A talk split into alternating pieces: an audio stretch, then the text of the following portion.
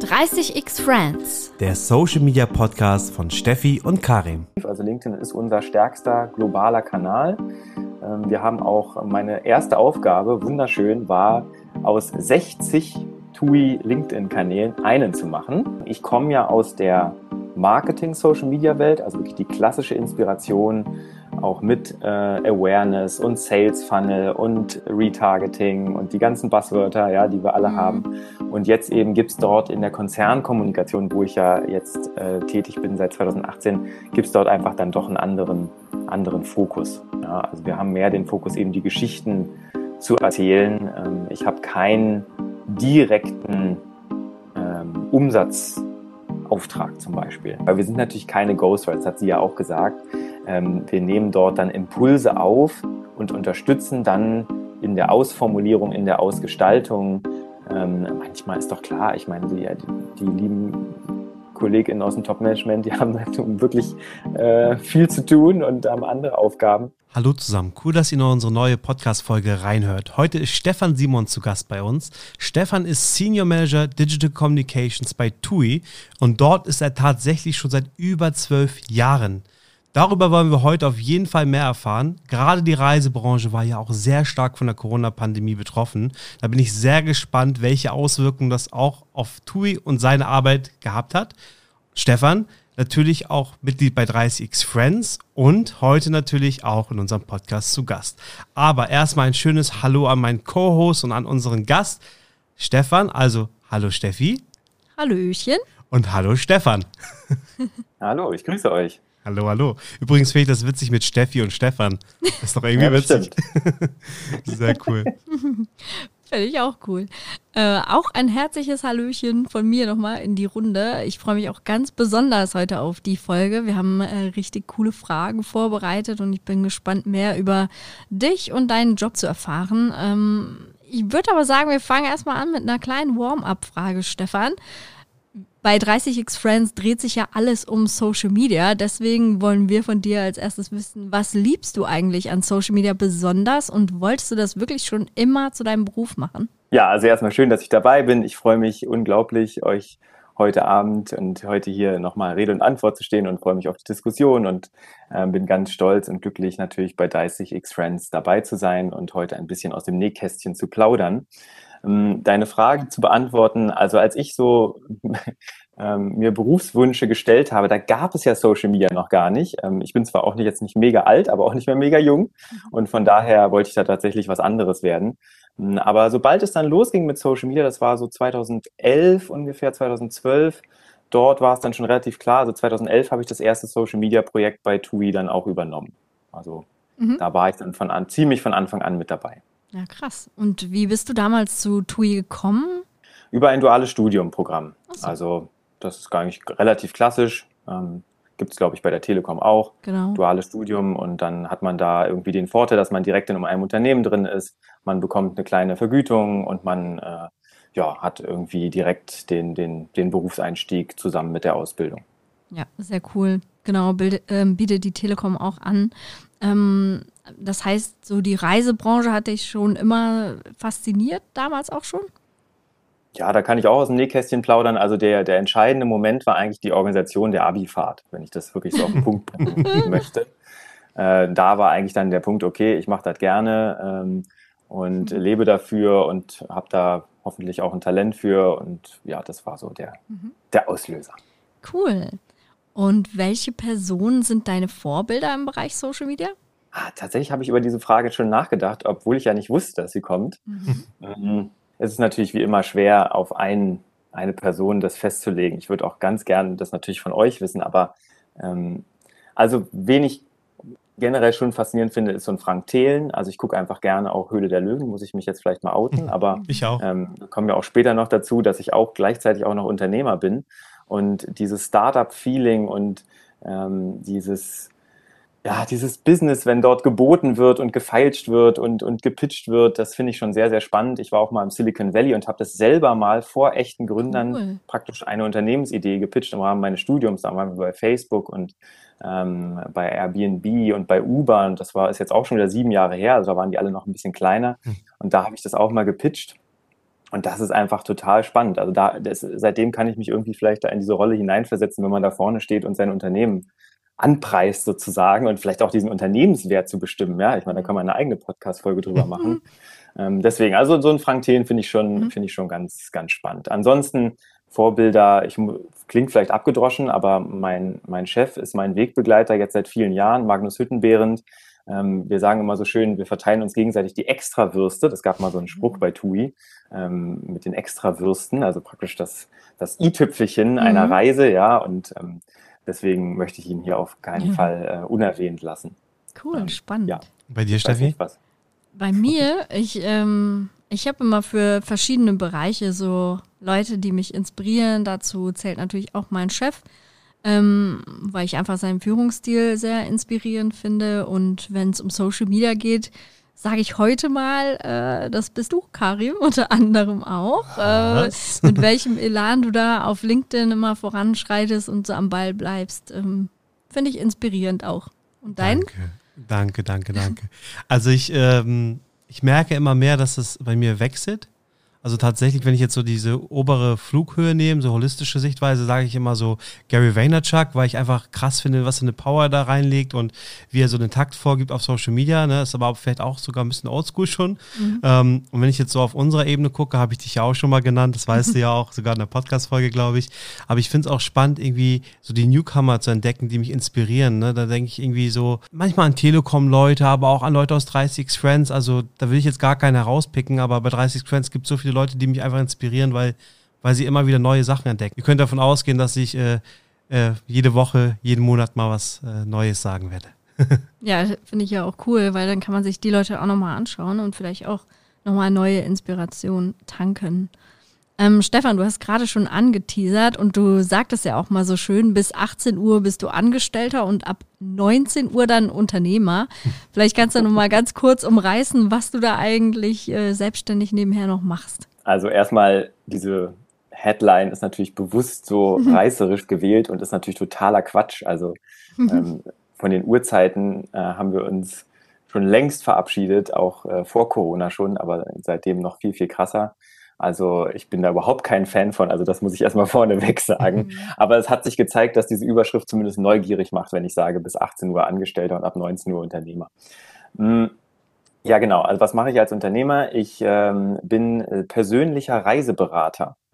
Also ich berate euch ähm, auf dem Weg in den Traumurlaub. Und das kann natürlich von der ganz klassischen Paketreise sein, kann aber ganz individuell die keine Ahnung, äh, Kreuz, Schienenkreuzfahrt mit dem Zug in der Mongolei oder was auch immer. Es gibt ja die verrücktesten Sachen. Also Gott sei mhm. Dank jetzt ja wieder. Ich meine, wir, da kommen wir auch sicherlich noch drauf zu sprechen. Die letzten äh, anderthalb Jahre sind ja immer noch verrückt, muss ich geradezu sagen. Das ist undenkbar, finde ich, weiterhin, ähm, dass wir da ja einfach nicht mehr diese Möglichkeit äh, hatten, teilweise zu reisen. Ja. Vollkommen richtig natürlich, also das möchte ich auch klarstellen. Mhm. Es war alles mhm war alles richtig und notwendig in einer Pandemiesituation, trotzdem natürlich mh, hm, ja, praktisch undenkbar. Aber zurück zu meinem Business.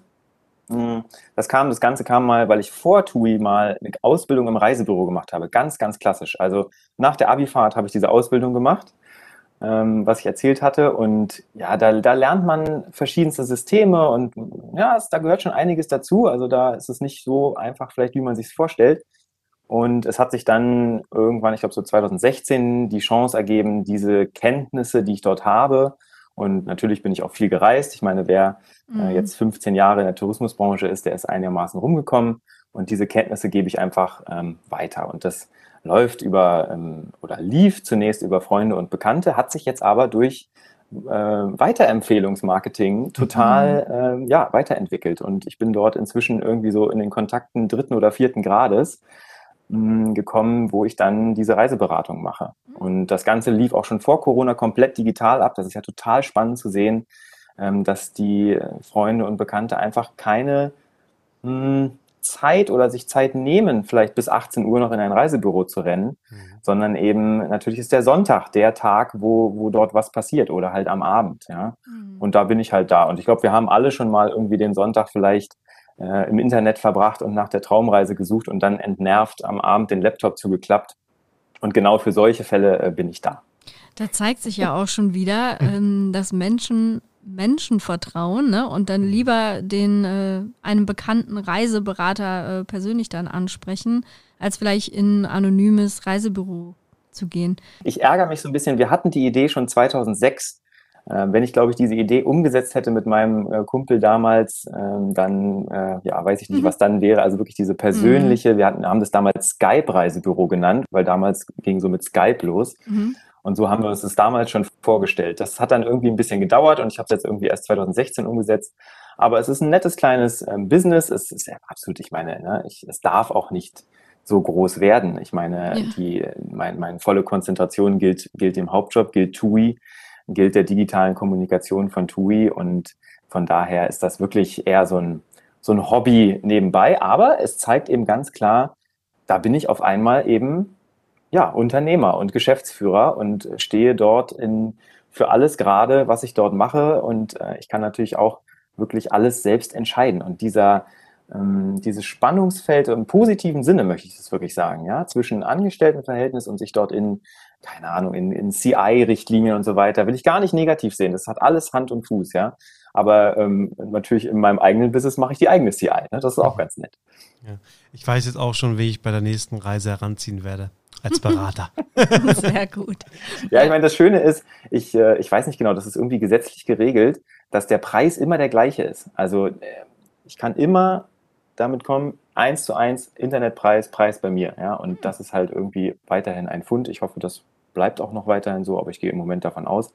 Ich habe nichts anderes gehört und von daher gibt es keinen Aufpreis, aber man kennt mich halt dann und man kann mich dann äh, über WhatsApp, ist glaube ich der 90 Prozent über WhatsApp, ne? Ist ja Wahnsinn. Krass. Also hätte ich niemals vorher so gedacht, äh, dass wie, aber es ist wirklich interessant, auch wie, wie die Leute sich so, welchen Kanal sie sich wählen und wo was passiert. Und ähm, mhm. super interessant. Es läuft alles über WhatsApp. Also du bekommst die Bestätigung über WhatsApp, du unterschreibst digital über WhatsApp, Du bekommst den, die Reiseunterlagen, wenn es denn noch so welche gibt. Das ist ja nur noch irgendwie nicht mehr, braucht man nicht mehr wirklich, aber ne, man will noch was irgendwie im Notfall was zum Vorzeigen haben, digital, bekommt man auch über WhatsApp.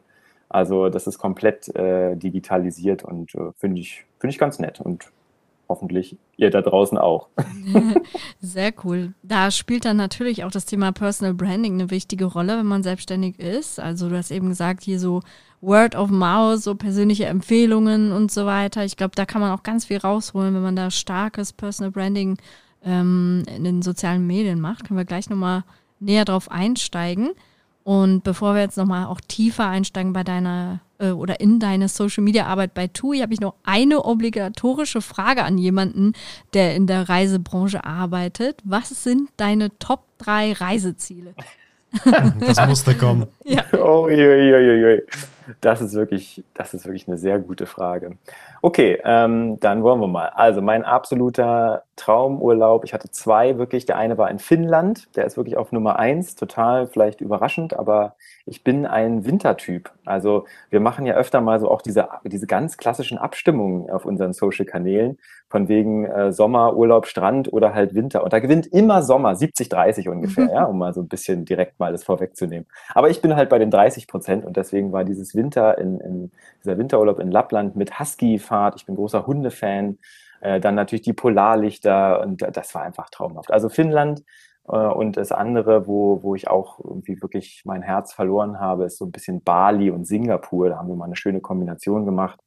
Also Bali, wer da mal war, der merkt da einfach die, die Kultur, die Offenheit der Menschen, natürlich aber auch äh, sowas ganz mh, hm, ja, klassisches wie ein, ein unfassbarer Sonnenuntergang. Aber Sonnenuntergang, ich plaudere schon wieder aus dem Nähkästchen, aber es, es triggert die Leute unfassbar. Ihr könnt euch nicht vorstellen, wie erfolgreich wir mit Sonnenuntergängen waren in der Vergangenheit und auch dort Competitions draus gemacht haben und so weiter. Es ist, manchmal ist es gar nicht so schwierig, wie man denkt. Romantisch hört sich das auf jeden Fall an. Sonst würde ich noch sagen, ähm, London must have, ist eher für so einen Städtetrip natürlich.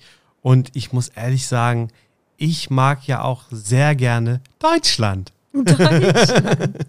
Hat ja, auch schöne ist auch das Top-Reiseziel. Also von daher bist du da nicht alleine. Mhm. Mega spannend. Ja, und Steffi, wo kann ich bei dir ähm, ähm, vielleicht landen oder also, beziehungsweise noch eine Empfehlung oder weiß ich nicht, je nachdem, also, was, ob du schon, vielleicht hast du ja ein Traumreiseziel, wo du schon warst und eins, wo du noch nicht warst, sozusagen. Ne? Also Traumreiseziel, wo ich schon war, ist definitiv New York. Die Stadt hat mich äh, auf jeden Fall gecatcht und da würde ich äh, auch jederzeit wieder hinfahren oder fliegen.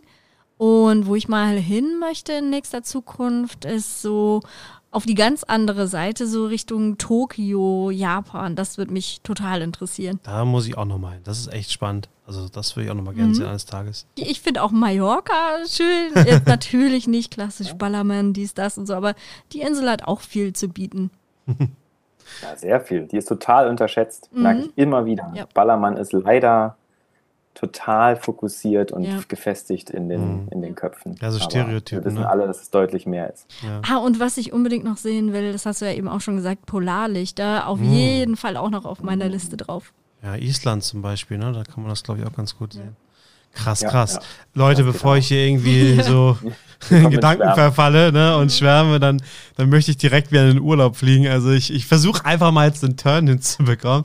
Also, weil wir haben ja eben schon mal angesprochen, ähm, die Corona-Krise ist natürlich nicht an uns allen spurlos vorbeigegangen, das wissen wir. Aber in der Reisebranche natürlich noch viel, viel krasser. Ich meine, da wart ihr ja mit am meisten betroffen, muss man einfach sagen. Und ich weiß noch, als wir im Lockdown waren, alle, da war es einfach so unvorstellbar, wann kann man mal wieder reisen? Wie habt ihr die Zeit, sage ich mal, erlebt? Was war das für euch, Stefan? Der, die Tage um den 13., 14., 15. März 2020 werden natürlich ähm, unvergessen bleiben, auch aus unserem Krisenmanagement-Sicht. Ich war selber dort auch noch äh, in der Schweiz zu dem Zeitpunkt. Mhm. Also ähm, musste mich da auch dann erstmal einstellen und auch nach Hause kommen. Und ja, es war natürlich unfassbar, aber ähm, wir haben uns dann relativ, also relativ natürlich schnell gerappelt, bereits im Juni 2020 haben wir dann schon wieder die ersten Kreuzfahrten angeboten ab Deutschland. Und das ist, klingt vielleicht erst komisch, aber vielleicht erinnert sich der eine oder andere, dass auf Kreuzfahrtschiffen schon immer großer, äh, großer Wert auf Hygiene gelegt wurde. Da standen schon immer mhm. Hygienespender. Nur früher wurden sie vielleicht links liegen gelassen. Jetzt ist das ein bisschen anders. Und es gab schon immer Hand, Handwaschbecken, äh, wenn man vorher ins Restaurant geht und so weiter. Also von daher, da sind wir dann auch die Ersten gewesen, die dann wieder Fahrt aufgenommen haben, um mal im, im, im Bild zu bleiben. Und ebenfalls Mitte, ähm, Mitte Juni ging es dann auch schon wieder nach Mallorca. Da war ich auch übrigens dabei, da muss ich auch schon aus dem Nähkästchen plaudern. Ihr könnt es euch nicht vorstellen, ja, da geht so ein, der erste Flug nach Mallorca und es ist ein Gefühl, wie eine Mondlandung, ja, und, und das in, im Jahr 2020. Und natürlich auch äh, der Flieger voller Journalisten und Kamerateams und so weiter, ja. Und ich war da entsprechend natürlich dann für die digitale Kommunikation zuständig, dort eine Art Live-Ticker in die Welt hinaus zu posaunen. ähm, aber das ist doch verrückt. Ich meine, ich, was ihr sagt ihr dazu? Das ist doch, also ich, ich muss mich da teilweise immer noch kneifen und sagen, ich begleite hier einen Flug nach Mallorca, früher das Normalste der Welt und jetzt mache ich hier einen Live-Ticker. Ja? aber gut, ähm, das ist halt auch, ja, die, die, Geschichten dann entsprechend mitnehmen. Und natürlich haben wir da auch gut gepunktet. Also, könnt ihr euch das vorstellen? Habt ihr das mitbekommen? Ähm, ja, ich habe das so mitbekommen und ich habe ja auch mal ganz viel dann so verfolgt, was so die Epidemiologen dieser Welt dazu zu sagen haben. Ne? Karl Lauterbach immer ganz vorne dabei, der dann auch gesagt hat, das ist alles so gefährlich und so. Und ich stelle mir das auch gerade so vor, so da damals dann dieser erste Flug, wo es dann wieder möglich war, alle Masken an und so. Ich glaube, da ist schon auch irgendwie so ein bisschen Unwohlsein mitgeschwungen, oder nicht? Äh, dass man sich dann vielleicht doch anstecken könnte oder so? Also bei denen im Flieger, bei den Gästen auf jeden Fall nicht. Sonst würde ich sagen, haben, hätten sie es nicht gemacht. Wir haben ja da niemanden gezwungen. Nee, klar. Mm, aber klar, es gab zu dem Zeitpunkt noch keine Impfung. Mhm. Ähm, das stimmt schon. Wir hatten dann aufgrund der Studienlage halt festgestellt, dass eben die Kabinenluft äh, sehr viel häufiger und schneller gereinigt wird. Es ist so ein bisschen OP-Luftcharakter da irgendwie und wird irgendwie alle zwei Minuten wird im Flieger die komplette Luft ausgetauscht. Ich weiß nicht, ob solche Argumente, das bringen wir natürlich dann als, als Kommunikationsabteilung vor. Ich weiß nicht, ob das letztendlich, glaube ich, spielt da natürlich das Gefühl einfach äh, die allerwichtigste Rolle. Und hm, wie gesagt, da wir haben ja niemanden äh, dazu gedrängt und ähm, es ist alles gut gegangen. Wir hatten dann mal die Inzidenz ausgerechnet. Also ne, vorher wussten wir auch alle nicht, was so eine Inzidenz ist. Und die lag dann äh, irgendwie bei, bei, also auch wieder auf 100.000 TUI-Gäste gerechnet, lag die halt dann bei 0,65, also 0, nicht 65, so mhm. wie wir es jetzt irgendwie haben gerade, sondern 0,65. Ja. Gut, das ist natürlich dann bezogen auf die TUI-Gäste, ja, und bezogen halt auf dann auf die eine Woche. Hm, aber mit solchen Messages sind wir da schon ganz gut auch durchgekommen, glaube ich. Nichtsdestotrotz, natürlich war es äh, mit vielleicht das, das schwerste Jahr in der Unternehmensgeschichte. Das will ich gar nicht, ja. ähm, ja, gar nicht schönreden oder das war ja auch, wir mussten da natürlich immer unter dem Gesichtspunkt verantwortlich handeln, ja, und vorher, vorher ging es halt nicht, ja, und das haben wir auch entsprechend gemacht und die Zahlen geben uns da Gott sei Dank recht, aber es war, ja, wie gesagt, mich würde interessieren, wie ihr das vielleicht so als aus, aus Kundenperspektive dann ja in dem Fall wahrgenommen habt und wann, wann seid ihr denn zum ersten Mal dann wieder, wann habt ihr euch getraut? ich weiß, kann man das so sagen? Also, also ich habe, also ich war jetzt in Dubai, wie gesagt, vor einigen Wochen sogar erst und ähm, das war mein erster Flug seit Beginn der Pandemie. Also ich ah, bin vorher wirklich, also ich war mal mit dem Auto an der einen oder anderen Stelle mal und sowas, ne, aber tatsächlich mit dem Flugzeug nicht. Aber es liegt jetzt nicht nur daran, dass ich Angst hatte oder so, sondern auch, dass ich einfach ähm, ich weiß nicht, es war irgendwie auch immer der falsche Zeitpunkt. Ne? Letztes Jahr weiß ich noch, im Sommer sind viele Leute gereist, als es dann wieder ein bisschen gelockert wurde. Und da bin ich dann, hatte ich dann irgendwie keinen Urlaub und ähm, bin dann auch nicht gereist. Und dann Richtung Winter, wo ich Urlaub hatte, war dann alles im starren Lockdown so. Ne? Da ging gar nichts mehr und dann war es eh gegessen, sage ich mal. Aber ich habe auch, ich muss auch trotzdem sagen, ich habe auch das mit Vorsicht genossen und wollte erstmal ein bisschen abwarten. Gehen wir vielleicht mal zur nächsten Frage sonst. Und zwar, ähm, du hast jetzt ja auch über das Reisen gesprochen. Welche Social-Media-Kanäle waren vielleicht während der Pandemie auch die wichtigsten für euch aus Reisesicht? Und äh, gibt es vielleicht einen Kanal, der irgendwie besonders an Bedeutung gewonnen hat, der vorher gar nicht so auf dem Fokus, also im Fokus stand? Also wir setzen ja schon seit äh, 2018, seitdem ich eben ähm, praktisch den internen Wechsel gemacht habe. Du hattest ja am Anfang, glaube ich, mal gesagt, irgendwie so zwölf Jahre TUI. Mhm. Da wollte ich eigentlich noch die ganze Zeit was dazu sagen. Das ist nämlich natürlich, es fühlt sich nicht so an wie zwölf Jahre TUI, überhaupt nicht. Warum? Weil die, das Unternehmen halt unglaublich viele Möglichkeiten bietet, auch intern ähm, ja, sich weiter zu entwickeln. Und ich bin jetzt äh, insgesamt im vierten Job bei TUI, plus natürlich das duale Studium, also theoretisch im fünften. Und es äh, war auch im Ausland. Ich war äh, über drei Jahre in der Schweiz, was tatsächlich Ausland ist. Ja, das muss ich immer wieder betonen. Das wird immer so ein bisschen belächelt vielleicht manchmal, aber es ist Ausland. Ja, es ist das beste Beispiel ist, die Schweizer haben andere Stecker ich weiß nicht, ob ihr das wusstet, aber es gibt andere Steckdosen in der Schweiz. Ich meine, wenn es was ist mehr Indiz als vielleicht sowas? Nein, aber das nochmal äh, vorweg. Von den Kanälen her, mh, hm, seit 2018, wie gesagt, schon dann der Fokus auf äh, LinkedIn, definitiv. Also LinkedIn ist unser stärkster globaler Kanal.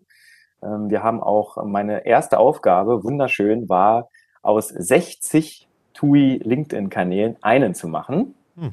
Wunderschön.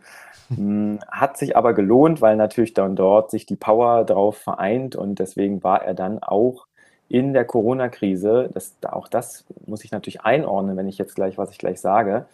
Ähm, der März 2020 war der erfolgreichste äh, Monat auf LinkedIn bezogen auf die Reichweite und auf Engagement. Mhm. So, das ist natürlich irgendwie ähm, ja, sehr komisch, weil es war natürlich irgendwie auch vielleicht mit der, mit der schwärzeste Monat auf Unternehmensgeschichte. Aber es zeigt halt, dass wir dort dann auf LinkedIn die richtigen äh, Themen und die richtigen Informationsstücke ähm, und Content dort gespielt haben. Also da kommt ja dann sehr viel in Sachen Aufklärung, ja. Also wie geht's weiter? Ähm, was sind die Grundregeln? Ich meine, jetzt wissen wir das alles, aber damals Wisst ihr noch, ich meine, da, da haben wir erklärt, wie man sich richtig die Hände wäscht. Ja, aha. Also, was haben wir dann Aha, da? Äh, AHCL. ja, aber jetzt ist das alles so in Fleisch und Blut übergegangen, aber damals war das noch nicht so. Mhm. Und da habe ich dann, äh, weiß ich noch, so eine so einen Dokumentenpost, kennt ihr ja wahrscheinlich, ja. wenn man ein PDF bei LinkedIn PDF hochlädt. Slider, ähm, ja. ne, so einen Slider-Post gemacht, wie man sich richtig die Hände wäscht und das war dann auch, also nicht der erfolgreichste Post, aber der fällt mir jetzt hier gerade noch ein. Und dann haben wir natürlich ganz viel über die Rückholaktion gemacht. Man muss ja sagen, wir haben alle Gäste zurückgeholt. Und das haben viele nicht gemacht. Äh, mhm. Und, und viele sind auch gar nicht verantwortlich. Wenn du eben keine Pauschal- oder Paketreise, ich mag ja das Wort nicht so äh, Pauschalreise, deswegen Paketreise, ähm, gebucht hast, dann äh, ist das gesetzlich auch festgelegt, dass eben dort dann der Reiseveranstalter sich darum kümmert, dass du wieder nach Hause kommst. Also da musste keiner jetzt die äh, Rückflüge von ähm, dem Heiko Maas in Anspruch nehmen, also vom Außenministerium. Und darüber haben wir natürlich dann berichtet. Ja. Also alles reingetan, was wir dort äh, konnten. Und natürlich aber auch Twitter war dort, wenn es News gibt. Ich meine, Twitter ist für mich absolut der, der Breaking News Kanal und normalerweise haben wir eben leider nicht jeden Tag Breaking News, aber da hatten wir sie und deswegen haben wir das da auch ganz stark genutzt. Und dann gibt es natürlich im Bereich Service ist natürlich dann Facebook der, der Kanal gewesen, der, der Wahl. Da hat natürlich unser Community Management dann, ja, könnt ihr euch vorstellen, vielleicht im Ansatz wirklich Wahnsinnsarbeit geleistet und ähm, einfach, einfach auch da zu sein dann für die Kunden. Wenn du ähm, sagst, dass LinkedIn jetzt so euer stärkster Kanal war, ähm, magst du mal was erzählen, wer eigentlich da eure Zielgruppe ist? Weil ich nehme LinkedIn jetzt ja vor allem im Business-Kontext ähm, wahr. Sind es dann auch so die Dienstreisenden oder eigentlich so verbinde ich TUI dann eher auch mit den Privatleuten, die dann reisen und die würde ich gar nicht auf LinkedIn so primär erwarten. Ja, Lustig, Steffi, ich habe es gerade vorgestern nochmal aufgeschrieben, äh, wer mhm. unsere Zielgruppen sind. Von mhm. daher bin ich da vorbereitet. Ähm, also ich habe aufgeschrieben, es sind auf jeden Fall ähm, zukünftige KollegInnen, ja, also BewerberInnen. Also das ganze Thema Recruiting spielt natürlich eine ganz wichtige Rolle auf LinkedIn. Dann habe ich es B2B genannt, ja, das kann auch B2B Travel sein, aber einfach auch B2B Business, also mit unseren Partnern in der ganzen Welt, würde ich es mal so nennen. Dann kommt das Thema KollegInnen, ganz, ganz spannend. Wir haben nämlich 23.000 KollegInnen, die auf LinkedIn sagen, ich arbeite für TUI. Hm.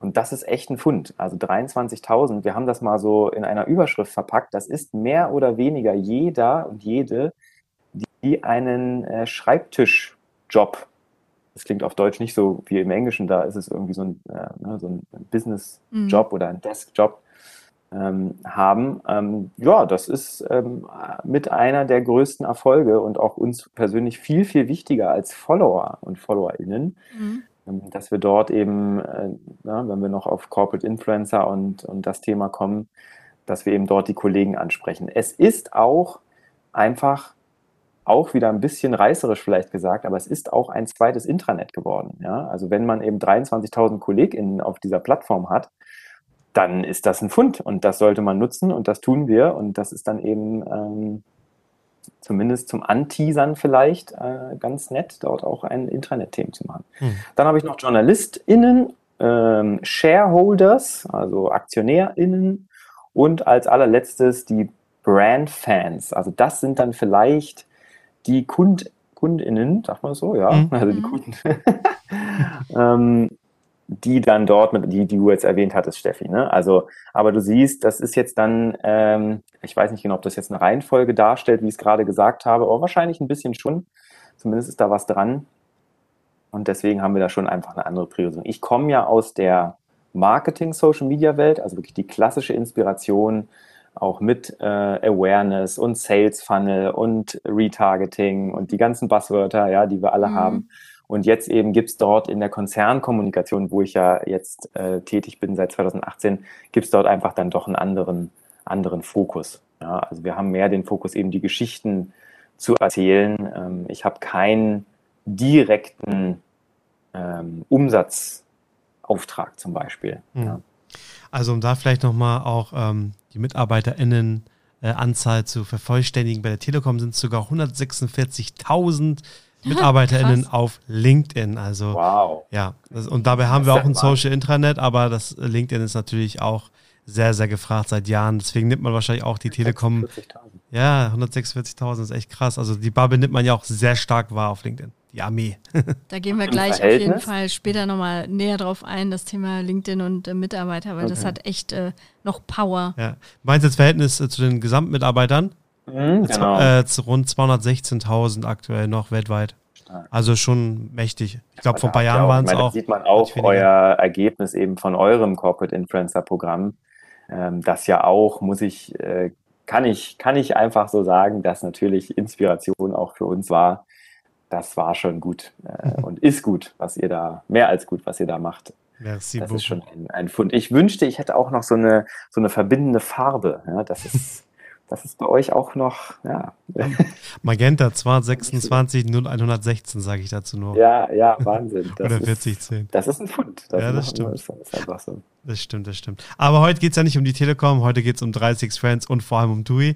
Ähm, ich habe auch nochmal geguckt, also heute Morgen noch, Ihr habt ja auch so viele Bilder auf Instagram gepostet von den Reisezielen. Du hast ja vorhin den Sonnenuntergang angesprochen oder schöne Strände und andere Sachen. Also wirklich, das verlockt richtig, dass man Bock aufs Reisen hat, finde ich. Und vielleicht magst du noch mal ganz kurz ein bisschen was über die Instagram oder ich sage, oh, ich, Steffi, ich habe schon wieder gesagt Instagram. Boomer. Instagram Herangehensweise sagen, was ihr da so gemacht habt, was ihr euch dabei gedacht habt. Also da ist reine wirklich Inspiration, Inspiration, Inspiration. Ähm, wir gehen ein bisschen, wenn ihr euch da die Highlight Stories zum Beispiel anschaut, dann gehen wir da auch mal in, in gewisse Deals rein, aber echt eher wenig. Und ansonsten haben wir festgestellt, natürlich gewisse Sachen ziehen halt einfach immer wieder. Also mhm. sei es der Infinity Pool oder das Boho Hotel. Ja, ich weiß nicht, ob ihr das mhm. kennt so. Also äh, ich musste das noch lernen. Noch nicht. also diesen, diesen Boho-Style, ja, ähm, dort dann äh, zu präsentieren und einfach Lust zu machen. Und ja, ich weiß nicht, vielleicht muss ich mit einem Mythos aufräumen, weil manchmal gerade auch intern wird uns manchmal gesagt, ah, ist ja ein bisschen langweilig, so was ihr da macht, ja. Aber glaubt uns, wir haben natürlich unfassbar viel getestet, ähm, wie, wie, so A-B-Testing, ja, was läuft besser. Und ja, es ist dann, dann eben dann doch wieder, ihr seht ja, also schaut euch mal den, den Blauanteil zum Beispiel bei unserem Instagram-Feed mhm. an. Ne? Schöner Das ist irgendwie 50 Prozent, oder? Würde ich sagen, wahrscheinlich. Mhm. Und das ist bewusst so, weil das, da haben wir auch Umfragen zu gemacht und so weiter. Blau triggert die Leute. Blau ist nämlich der Himmel, blau ist das Meer und allein das ist dann schon das Urlaubsfeeling. Und es ist ja letztendlich, mal sind wir ehrlich, wie lange wird so ein Instagram-Post angeschaut? Ich habe mal in meinen Schulungen gesagt 0,8 Sekunden. Vielleicht wisst ihr mhm. da einen, einen, neueren Wert, mhm. aber auf jeden Fall unter einer Sekunde, würde mhm. ich sagen. Ja? Und äh, in dem Moment muss es halt Klick machen oder nicht. Und das ist für mich dann das Entscheidende. Plus, man muss ja sagen, auch auf Instagram sind ja auch die Stories inzwischen aus meiner Sicht fast ein bisschen wichtiger geworden, oder? Mhm. mhm. Also, also, da machen wir jeden Tag was und da machen wir dann viel mit Interactions und Abstimmungen mhm. und Quiz und so weiter. Mhm. Weiß ich nicht, finde ich fast. Ich weiß nicht, wie es euch geht, aber ich gucke inzwischen fast mehr Stories, glaube ich, an. ja, also ich äh, scroll auch selten, sag ich mal, durch den Feed. Vielleicht mal die ersten drei, vier, fünf Sachen gucke ich mir an und dann bin ich aber eigentlich auch schon wieder weitergezogen. Mhm. Ähm, und äh, ich, ich denke auch, die Zahlen geben euch ja recht. Also wenn ich so sehe, was für Likes ihr da bekommt äh, für eure Bilder, ist das doch der Beweis dafür, dass das gut läuft. Ich fand das sehr ähm, interessant, aber auch zu beobachten, dass ihr da wirklich äh, gar keine Personen so zu sehen habt auf Instagram, wo man ja auch immer so sagt, so, hey, da könnte man vielleicht sogar auch mit Influencern oder was äh, arbeiten. Das habe ich jetzt da gar nicht entdeckt. Im Feed? Hab, Steffi meint jetzt im Feed? Ja, zum Beispiel könnte man ja, oder ja, weiß also ich nicht. Wir mal schauen. Also klar, Influencer-Marketing wurde jetzt an Zeiten natürlich einfach Corona ähm, dann ja. äh, einfach musste, musste natürlich klein oder, oder pausiert werden. Mhm, grundsätzlich haben wir halt festgestellt, dass wir müssen halt immer aufpassen, also ihr kennt noch diese, diese Katalogfotos von früher, wo dann da so ein Pärchen sitzt und ja, man denkt sich, okay, was macht er da? Ähm, wo wir tatsächlich natürlich super äh, erfolgreich sind und irgendwie auch das weiter forcieren, ist natürlich der, der Kollegen-Content, also der Colleagues-Content, den wir nennen. Und den ähm, spielen wir auf einem separaten Kanal. Hm. Ähm, to Amusement heißt das. Das ist unser Kanal für die Aktivitäten vor Ort. Hm. Amusement und dort seht ihr ganz, ganz viele Gesichter. Also das ist praktisch dann das Pendant dazu und und auf LinkedIn, ich meine sowieso, ne? Also ja. auf LinkedIn, da spiele ich natürlich ganz viele Gesichter, aber ja, auf Instagram ist im Moment so die Strategie eben wirklich auf die reine ähm, Inspiration ja. zu gehen. In den einzelnen Märkten muss man sagen, ja. Mhm. Also zur Erläuterung, jeder Markt hat natürlich, also jeder Quellmarkt sagen wir dazu, also wo die, wo die Kundinnen herkommen, hat natürlich seinen eigenen Instagram-Profil. Da gibt es nämlich noch nicht ein Instagram-Profil, im Gegensatz zu LinkedIn. Ja? Aber gut, es gibt sicherlich auch Argumente dafür, warum das so ist. Ja, wo du gerade sagst, dass ihr auch einen Kanal habt, wo ihr quasi Inspiration vor Ort aufnehmt.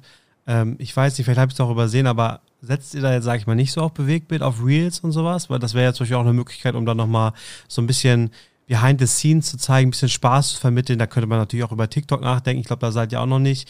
Ähm, ist das für euch ein Thema oder sagt ihr, hm, wir haben jetzt nicht die Ressourcen oder, oder die Person, die wir da einsetzen würden. Wie Bewegtbild ist ja auch sehr aufwendig, obwohl ich finde, eigentlich bei Reels und bei TikTok hält das in Grenzen. Aber wie steht ihr dazu? Warum ist da noch nicht so viel gekommen? Ist auf jeden Fall ein Entwicklungsfeld mhm. aus meiner Sicht. Also da kann ich einfach auch, ne, weil ich jetzt anders organisatorisch bin, kann ich da möchte ich, kann ich da nicht so viel dann, dann doch dazu sagen, aber ich weiß auf jeden Fall, dass natürlich da alles ausprobiert wird. Ich weiß halt, dass die Kollegen sich die die ähm, Zahlen angucken, die wahrscheinlich sehen, okay, wahrscheinlich im Moment gehen die Stories halt einfach am besten.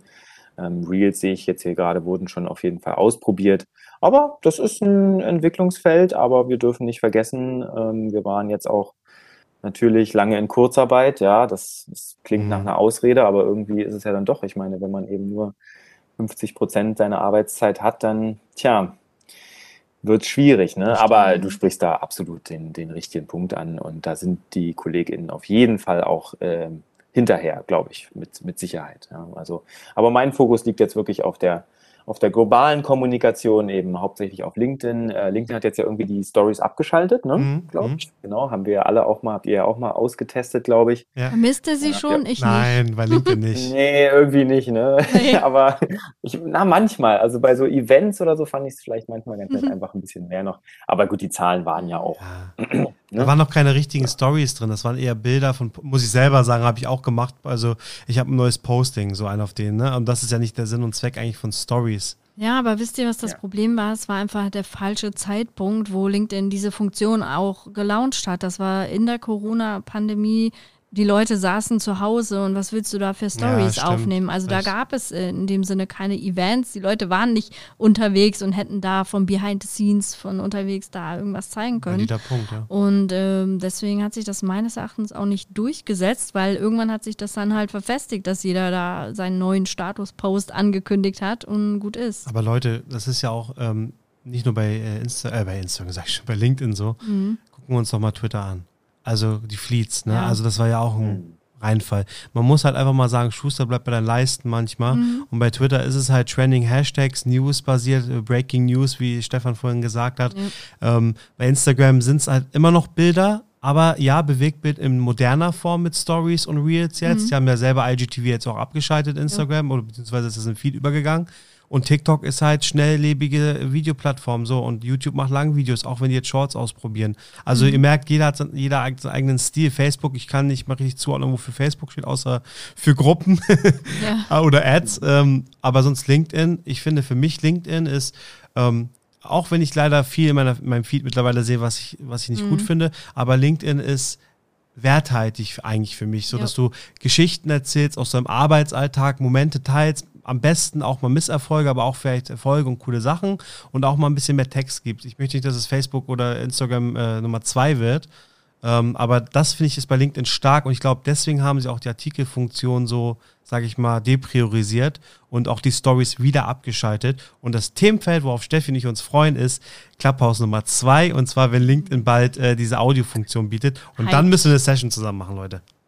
Auf jeden Fall. Ja, aber Leute, ist es nicht herrlich? Ich muss hier nochmal eine Lanze brechen. Also ist es nicht herrlich, hier so auf, auf diesem Fachniveau zu fachsimpeln ja. und sich auszudrücken? Das liebe ich auch an diesen 30x Friends, ja. Und trotzdem, glaube ich, können da draußen ganz, ganz viele ZuhörerInnen mhm. ähm, mit unseren Themen was anfangen. Und mhm. gerade in der Corona-Krise habe ich dann gedacht, ach Mensch, es gibt ja doch noch äh, da draußen mhm. ganz viele Leute, ja. die, die äh, sich auch um dieses Thema kümmern und beschäftigen und Fragen haben und so ja. weiter. Also das finde ich irgendwie immer schön. Man kann Spaß haben. Seht ihr, LinkedIn hat es falsch gemacht, die Stories in der Corona-Pandemie zu machen. Und äh, wir haben es, glaube ich, richtig gemacht, unser Netzwerk in der Corona-Pandemie ja, zu so. launchen, weil es so super einfach halt ist, sich digital zusammenzufinden und dann auszutauschen. Mhm. Das ist ja viel einfacher, als wenn wir jetzt hier 40 Leute verteilt in Deutschland dann irgendwie an einen Ort zusammenkommen. Einmal im Jahr oder was? Also, also das ist ja, oder? Das ist ja, nicht, das, nicht das halt Gleiche. So. Aber also, da auch Chapeau an euch, ja. Hm. Ihr seid ja in dem Sinne auch Gründer. Ja, ja stimmt. offensichtlich habt ihr dieses Gründergehen ja in mhm. euch? Äh, Gibt es da irgendwelche Ideen, da, wo ihr mal ja. was teilen könnt? Finde ich ja mal spannend. Ja, da, also mit 30 Expense haben wir natürlich noch viel vor. Ähm, was mir immer noch so im Kopf geistert ist, ich will unbedingt, dass wir mal so eine Studie oder sowas ähm, rausgeben. Das fände ich noch cool. Und ansonsten, Karim und ich, da, da brodelt der Kopf ja. immer mit neuen Ideen und da haben wir auch schon äh, was im Petto, aber da ja. können wir noch nicht so viel zu sagen. Da können wir noch nicht droppen, weil es einfach noch nicht, ähm, ja, vom Prozess her noch nicht so weit genau. ist. Aber ähm, du hast es natürlich richtig gesagt, also in, in uns steckt die Startup-Ding auch irgendwo drin. Also das muss ich an der Stelle nochmal sagen. Ich fühle mich sehr wohl in einem Großkonzern. Ja. Äh, da möchte ich übrigens mal was zu sagen. Eine Erkenntnis nochmal äh, in den letzten Wochen und Monaten, und das bezieht sich jetzt nicht nur auf meinen Arbeitgeber, sondern auch auf andere Unternehmen. Also man sagt ja gerne mal, dass in einem Konzern ähm, Sachen langsamer gehen und dass ähm, es äh, bei Entscheidungen lange dauert oder dass der Prozess so lange dauert. Ich finde ja nicht immer, es stimmt natürlich, beim Startup geht es alles viel schneller, aber ich finde meistens äh, muss man auch einfach mit in die richtigen Leute geraten, um diesen Spirit, diese Haltung zu haben und dann gemeinsam Sachen voranzutreiben und dann kannst du auch in kurzer Zeit große Sachen auf die Beine stellen und da muss ich einfach an der Stelle mal unser mhm. eigenes Social Media Team bei der Telekom lobe, Steffi. Wir haben ein cooles Team und auch die Kommunikation. Da sind wir sehr innovativ seit Jahren. Ich weiß, jetzt klopft man sich auf die Schulter, aber ähm, ich könnte jetzt über Newsroom reden, über äh, Social Media Strategien, die man frühzeitig hat, Corporate Influencer Programm, aber das finde ich halt, man muss einfach die richtigen Leute ranholen, um da einen Spirit zu entwickeln, um schnell zu agieren und dann kannst du auch im großen Unternehmen was bewegen. Aber darum ging es jetzt ja nicht. Wir werden auf jeden Fall noch was machen, Stefan, und du kannst dich darauf gefasst machen, dass etwas in den nächsten Wochen und Monaten passieren wird. Okay. ja, sowas von sicher bei euch. Und äh, es gibt ja ein schönes Zitat, nicht wahr? Ich arbeite gern für meinen Konzern. Ähm, mhm. Weiß nicht, ob ihr es gibt sicherlich einige, vielleicht ihr beiden, weiß nicht genau, ob es da Klick macht, aber da draußen gibt es vielleicht welche. Da gibt es ein paar Zitate. Stichwort ähm, Känguru-Chroniken ist das. Ah. Und da bin ich großer Fan von. Und manchmal streue ich da so ähm, Zitate ein und dann mhm. ist immer ganz lustig, so in Meetings, so zwei, drei wissen immer Bescheid. und die anderen gucken sich an und denken, was redet der da? Aber das muss auch mal sein, ne? so ein bisschen Spaß. Apropos Zitate, folgt gerne unserem 30x Brands Instagram-Account. Da droppen wir auch immer wieder schöne Zitate rund um die Social-Media-Landschaft und die Jobs, vor allem im Social-Media-Bereich. Kann bestimmt auch mal ganz inspirierend sein. ich wollte das schon seit Monaten ausprobieren. das okay, war ein Cringe-Moment. Genug der Eigenwerbung. Ich, äh, ich finde, wir steigen jetzt nochmal tiefer auch in LinkedIn ein. Stefan, du hast uns ja auch erzählt, dass du bzw. ihr auch für die ähm, Vorstandskommunikation bei TUI da verantwortlich seid. Vielleicht kannst du da noch so ein bisschen aus dem Nähkästchen ähm, plaudern, so was sind so die Abstimmungswege, was sind so die Themen, die eure Vorstände da bewegen und äh, über was berichtet ihr da eigentlich so genau? Ja, sehr, sehr gerne. Das ist ja irgendwie mein, mein Herz da irgendwie, mhm. woran, woran ich hänge. Seit, seit auch schon Ende 2018, Anfang 2019 haben wir eben dieses Corporate Influencer Programm was ja da das Schlagwort ist, mhm. oder halt Employee Advocacy, um dieses Passwort auch nochmal zu nennen. Schreckliches Wort, ich hasse das so sehr. Das, ist, das klingt ja, da schon so richtig abturnt irgendwie, wo man ja. keinen Bock hat. Und wenn man dann aber weiß, was dahinter steckt, so sage ich mal, Mitarbeiter ja. zu befähigen, ist das schon wieder was mhm. ganz anderes. Ne? Genau. Also es kommt also in unsere Kiste mit rein. BotschafterInnen ist ja vielleicht auch ganz schön. Ja. Okay, also ähm, haben wir auf jeden Fall gestartet und haben wir äh, drei äh, Schienen sozusagen gefahren und, und machen das auch weiterhin. Die erste ist halt das Top-Management, dann haben wir so das Mittelmanagement und dann auf KollegInnen-Ebene. Und natürlich, äh, was heißt natürlich? Nein, nicht natürlich, aber mein Herz schlägt natürlich für die KollegInnen-Ebene, weil wir dort halt einfach am meisten bewegt haben, weil wir dort ähm, wirklich hunderte Schulungen gemacht haben. Die haben wir LinkedIn Masterclasses genannt. Und wir haben dort in diesen Masterclasses, so in drei Stunden war das immer, die KollegInnen halt ja, befähigt, ähm, zumindest das Handwerkszeug zu haben und sich selbst zu entscheiden, alles auf komplett freiwilliger Basis. Ähm, aber wir haben das wirklich so, wir sind reingegangen in diese Schulung mit diese drei Stunden sind für dich und deine Karriere und für dein, ähm, für dein ähm, Bild, was du halt zeichnen möchtest in Social Media, ja. Und mhm. es wird immer jemanden geben, der einen vielleicht mal googelt, ja. Und das kann man ja nicht verhindern. Und da ist es dann immer besser, wenn man aus meiner Sicht, wenn man das dann entsprechend auch ein bisschen steuert. Und mit diesem Trigger so ein bisschen, da konnte man schon sehen, dass da das Interesse besteht. Wir waren über Monate ausgebucht, weil ich die auch alleine durchgeführt habe, größtenteils. Äh, und wir haben dort dann auch wieder Stichwort Weiterempfehlungsmarketing. Das funktioniert, Leute. Das muss man machen. Mhm. Wir haben das nicht so ganz groß aufgehangen. Also wir haben schon kommuniziert, auch offiziell natürlich im Intranet und so weiter. Aber der Effekt einfach im Nachgang dieser Schulung, also nach, nach zweieinhalb Stunden waren die Leute dann halt so weit, um einen ersten eigenen Post zu machen. Ja, ihr müsst euch ja vorstellen, da sind dann einfach auch KollegInnen dabei, die noch nie vielleicht bei LinkedIn sich noch nicht gar nicht angemeldet hatten oder so. Ja, also man muss die ja erstmal auf ein gewisses Grundlevel und Grundverständnis bringen. Und da erzähle ich so ein paar Anekdoten und so weiter und mache das irgendwie hoffentlich ganz nett und lustig. Und nach den zweieinhalb Stunden halt ähm, war dann die Aufgabe, eben seinen ersten eigenen Post zu machen. Mhm. Und was haben die Leute gemacht? Sie haben natürlich, weil es irgendwie naheliegend war, über diese LinkedIn Masterclass gepostet. Mhm. Ja? Sehr gut. So, und was ist dadurch dann passiert? Dann haben das natürlich alle gesehen auf LinkedIn und haben gesagt, wie, was ist das denn? Ja, äh, will, will ich auch, so nach dem Motto. Und dadurch hatten wir dann diese Warteschlange und haben die auch immer noch und äh, haben dann dort äh, ja ungefähr 2000 KollegInnen geschult ähm, am Anfang face-to-face -face und auch ich habe da gesagt, nee, das geht irgendwie besser face-to-face -face und geht es auch immer noch einen Ticken besser, aber digital geht das natürlich auch super und man hat ja nicht den Reisestress und so weiter, also alles, alles gut, alles fein. Und dadurch haben wir also erstmal die Kolleginnen-Ebene da äh, wirklich, ne, ich, ich habe jetzt mal die Frage umgedreht, äh, Steffi, verzeih mir bitte. Kein Problem. Aber da schlägt einfach mein, mein mhm. Herz für, weil es ist auch aus meiner Sicht noch ein Ticken ähm, spannender einfach, weil was passiert auf, auf Top-Management-Ebene? Dort haben wir dann mit Agenturunterstützung, obwohl das ist eigentlich auch sehr spannend, haben wir dann mit Agenturunterstützung ähm, wirklich erstmal so eine Art hm, tiefen psychologisches Interview geführt, also sehr, sehr persönlich.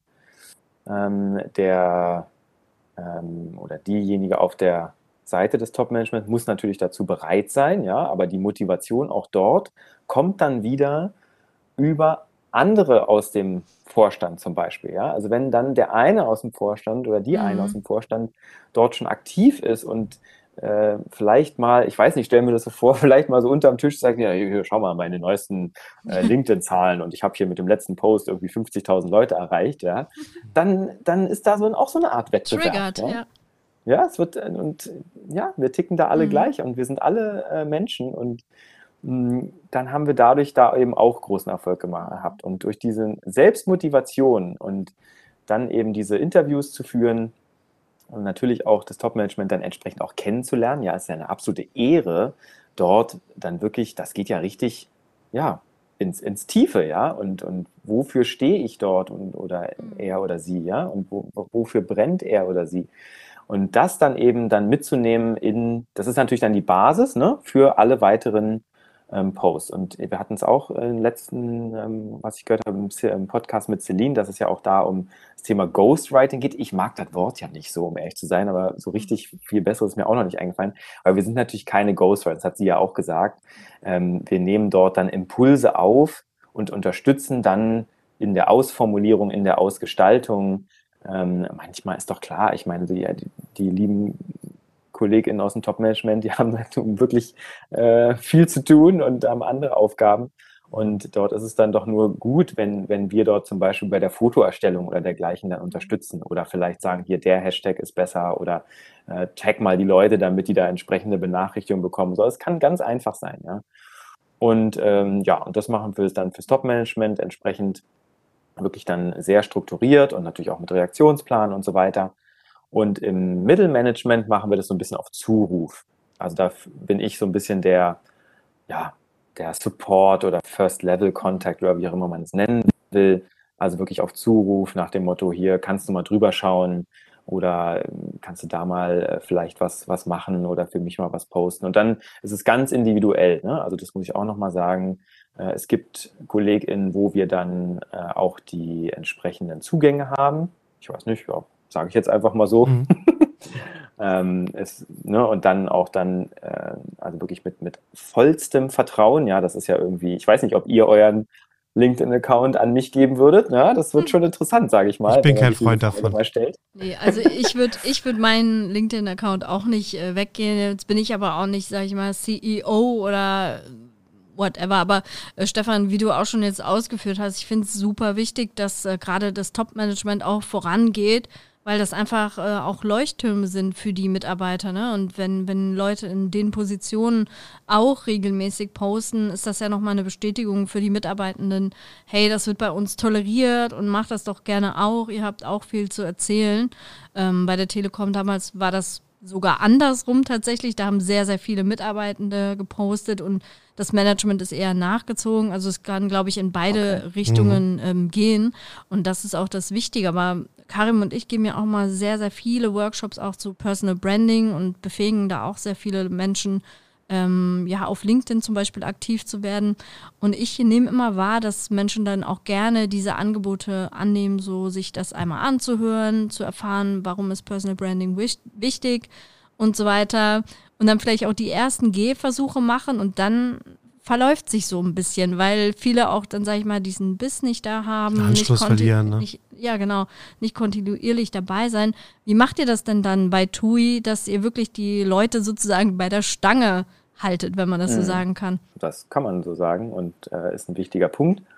Hm, wir haben erstmal von der Erwartungshaltung her, hatte ich immer gesagt, okay, also ungefähr ein Drittel der Teilnehmenden wird sich das anhören, wird interessiert sein, wird aber vielleicht sagen, nee, das äh, irgendwie, ich bin nicht der Typ dafür und ich bin, bleibe dann halt passiver Nutzer. Aber vielleicht war er vorher er oder sie gar kein Nutzer äh, in den sozialen Netzwerken und dann ist er jetzt immerhin äh, beziehungsweise sie dann ähm, passiver Nutzer. Ist auch schon mal. Ich meine, ne, man kann nicht immer den, den großen Schritt dann auf einmal. Das ist auch für mich als und für euch sicherlich als Social Media Manager dann immer ja, nicht so ganz einfach, sich das so vorzustellen, aber ja, ich versuche mich da dann immer entsprechend hineinzuversetzen. So, dann haben wir ein Drittel, die so ein bisschen, die das sehr interessant finden, auch dann den ersten Post gemacht haben und äh, eben dann bei der Stange gehalten werden müssen. Wie wir es gemacht haben, sage ich gleich in einem Satz. Und dann haben wir noch ein Drittel, die laufen mehr oder weniger von alleine. Ja? Also das sehen wir tatsächlich auch so in den Auswertungen, dass dann die brauchten einfach nur mal den Startimpuls. Vielleicht auch gerade hier, muss ich einfach sagen, auch hier in Deutschland. Wir haben das, die Schulung ja in ganz Europa durchgeführt. Übrigens sehr, sehr spannend natürlich dann dort,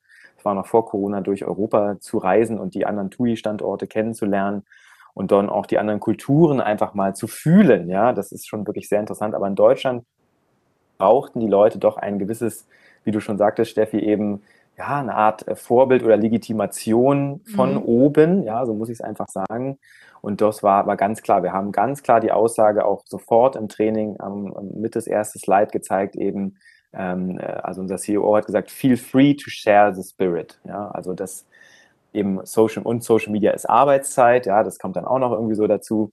Und dann, dann, dann läuft das Ganze. So, was ist mit dem äh, zweiten Drittel, was ich sagte? Naja, die müssen natürlich immer wieder bei Laune gehalten werden. Und zwar, wir haben dann äh, auch im Einführung von äh, Teams, also ganz praktisch einfach mal dort eine Teams-Community gegründet mhm. und äh, halten dort immer wieder mit Post-Ideen, ähm, und interessanten Einblicken. Also wirklich, wie sieht der perfekte Post aus? Wie berechne ich meine eigene Engagement Rate? Übrigens ein super Trigger, mhm. komischerweise.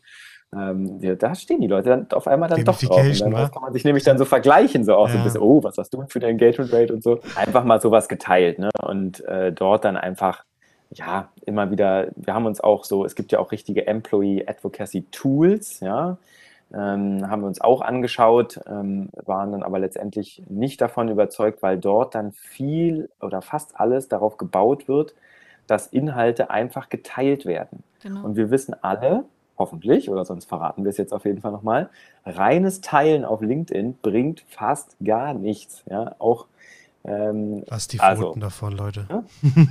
Das, wie bitte? Ich habe gesagt, lass die Pfoten davon, Leute, vom ja, Teilen. Nur, ja, nur genau, reinem genau. Teilen. Das ist. Äh Genau, Überhaupt finde ich gar nichts. Bei diesen, und, ähm, bei diesen Employee-Tools, da sind vorgefertigte Meldungen. Die wenigsten machen sich da die Mühe, das nochmal irgendwie in ihrem Stil umzuschreiben. Und dann hast du einen Post, der aussieht wie der nächste. Das ist eine Bot-Armee dann ja, leicht auch mal, also wird leicht mal so wahrgenommen. Ne? Also das ist halt nicht ja. Unique Content. Ne? Ja, das genau. ist halt, das straft der Algorithmus ja auch kolossal ab. Mhm. Also von daher, ja, ihr wisst es, es ist eben ein, ein bisschen Arbeit. Es ist jetzt auch nicht mhm. mega viel Arbeit, aber ein bisschen Arbeit ist es schon. Und ich versuche da aber immer die Leute so ein bisschen, ja, zu triggern, zu sagen, hier, schaut mal, äh, so geht das. Oder ich stelle dann auch sehr viel neue Funktionen vor und sage hier zum Beispiel, äh, LinkedIn bietet jetzt so ein Umfrage. Ähm, Post-Format an, jetzt schon auch schon einige Monate, aber es funktioniert weiterhin äh, sehr, sehr gut, kann ich nur sagen. Also ich freue mich schon, äh, vielleicht die ersten Umfragen von euch zu sehen. Ich habe schon mal eine gemacht, tatsächlich. Ich weiß gar nicht, wann das war, schon länger her. Gemacht, ja. Aber, Und ähm, war ganz gut, oder? Ja, also ich meine, also da, da kommen wir jetzt ja quasi in so einen Kern, äh, so eine Kerndebatte über Social Media, wie man Social Media betrachtet. Also es gibt ja die Leute, die sagen Kategorie A, ich betrachte nur die Reichweiten und die absoluten Zahlen, ähm, was die, wo die Leute sich beteiligen, was sehen oder was auch immer. Dann gibt es die Kategorie B, die sagen, hey, Interaktionen sind sehr wichtig. Und jetzt ist die Frage, sind Interaktionen denn wichtig bei einer Umfrage? Ich würde erstmal sagen, per se nein, wenn es um die Likes geht. Genau. Die Interaktion als solches das ja dann, dass die Leute sich Mitmachen. beteiligen. Ja, ja, genau, ne? dass sie abstimmen. Okay, da bin ich d'accord, Haken dran. Aber wie viele Menschen halt so sind, ähm, keine Ahnung, jetzt das mal als Beispiel, ja. Man würde jetzt eine Umfrage sehen auf LinkedIn, die einer von uns macht und äh, wir würden jetzt da, sagen wir mal, 100 Likes haben, so und wir würden aber 3000 Leute haben, die mitmachen.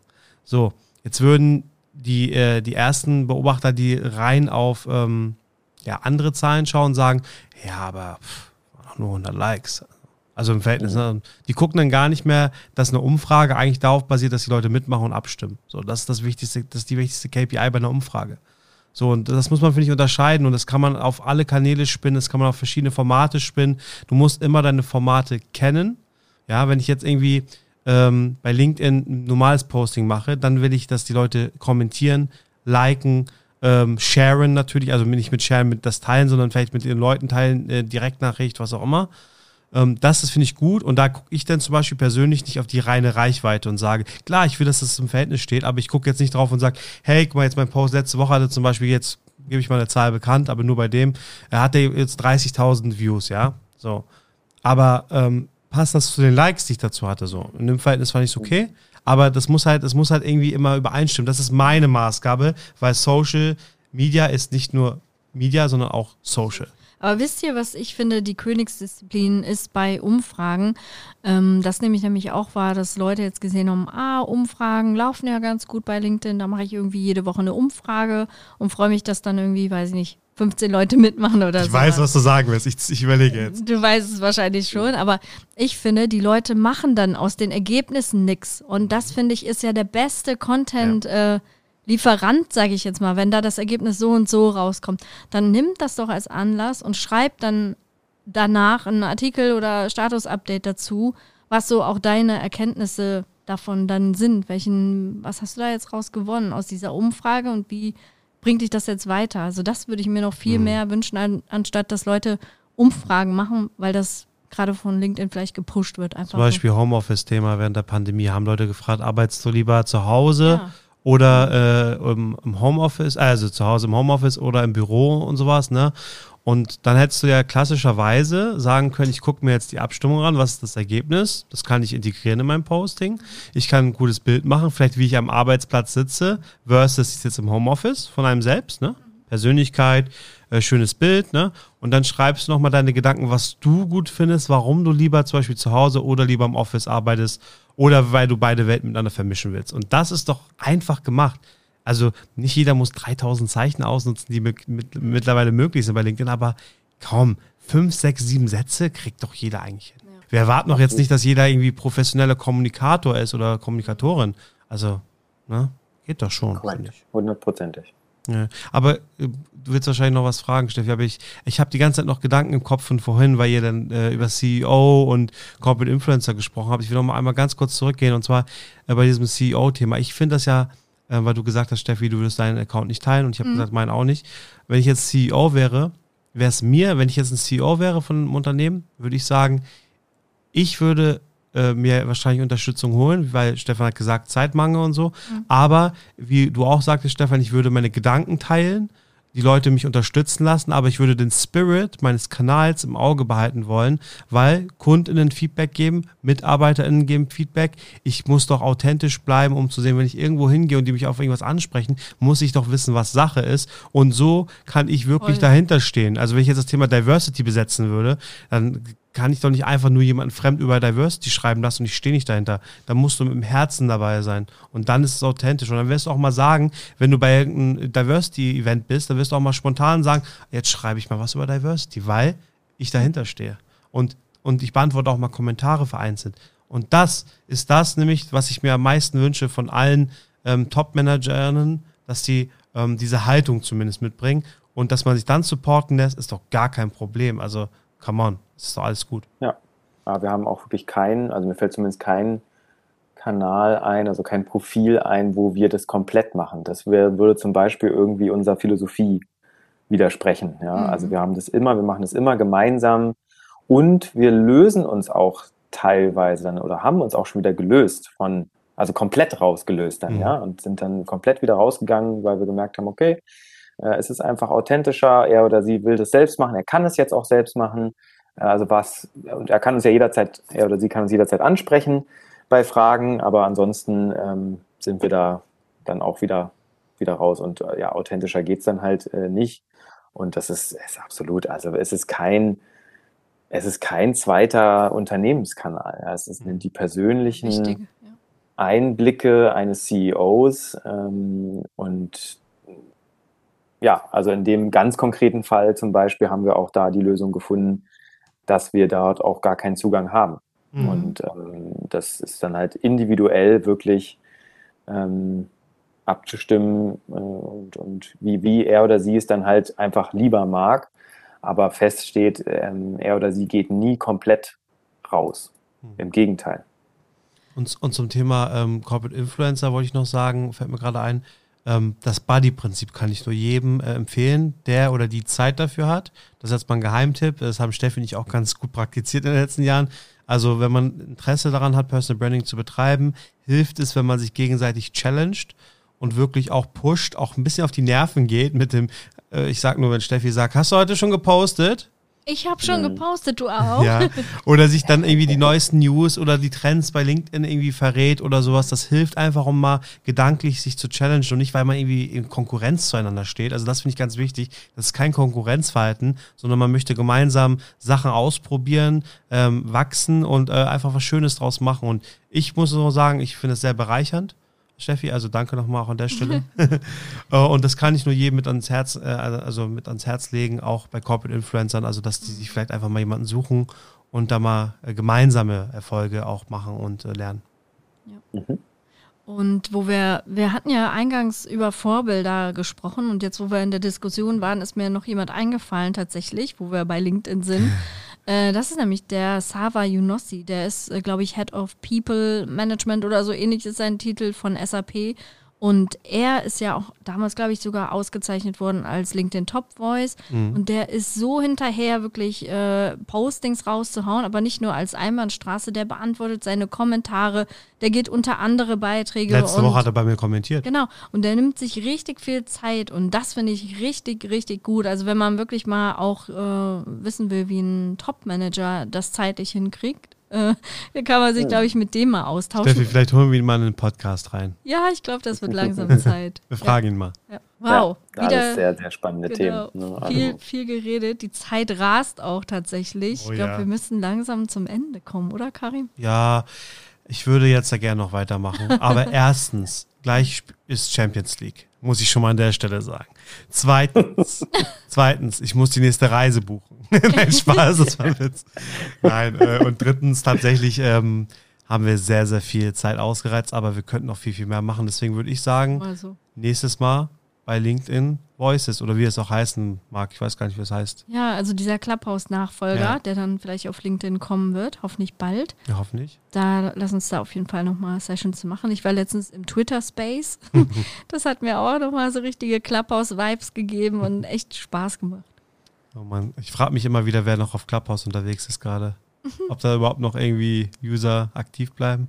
Guckst du jetzt parallel? Ich, ich gucke gerade, was für Sessions da gerade laufen. Alles klar, jetzt, jetzt lies mal ein, zwei vor, die können wir uns jetzt auch Werden wir nicht vergessen, den, ich glaube, 17. Januar war es oder 18. Januar so in dem Dreh. Ja, ich glaube ja. Äh, wo wir, Wahnsinn, was für ein Wochenende. Boah, das, das war wirklich krass. Ich weiß noch, an einem Samstagabend und Sonntagabend oder den ganzen Tag über liefen die ganzen Sessions und Steffi, haben wir am Montag nicht unsere erste direkt angeboten, glaube ich? Ich glaube ja. Ja. Oh, wahnsinnige Zeiten. Das hat echt Spaß gemacht, muss ich sagen. Und gleichermaßen äh, gab es ja viele Diskussionen, ne? Wegen Android, Apple und sowas. iOS. Genau. Leute, wir verfangen uns hier schon wieder. Aber sag jetzt noch mal ein, zwei Sessions. Also, okay, ich habe ich hab tatsächlich geguckt. Moment. So, wir hätten im Angebot Kapitalismus. Äh, wo ist er? Jetzt ist er schon wieder weg. Sorry. Äh, aber egal, wir haben Chillen mit den Jungs. Okay.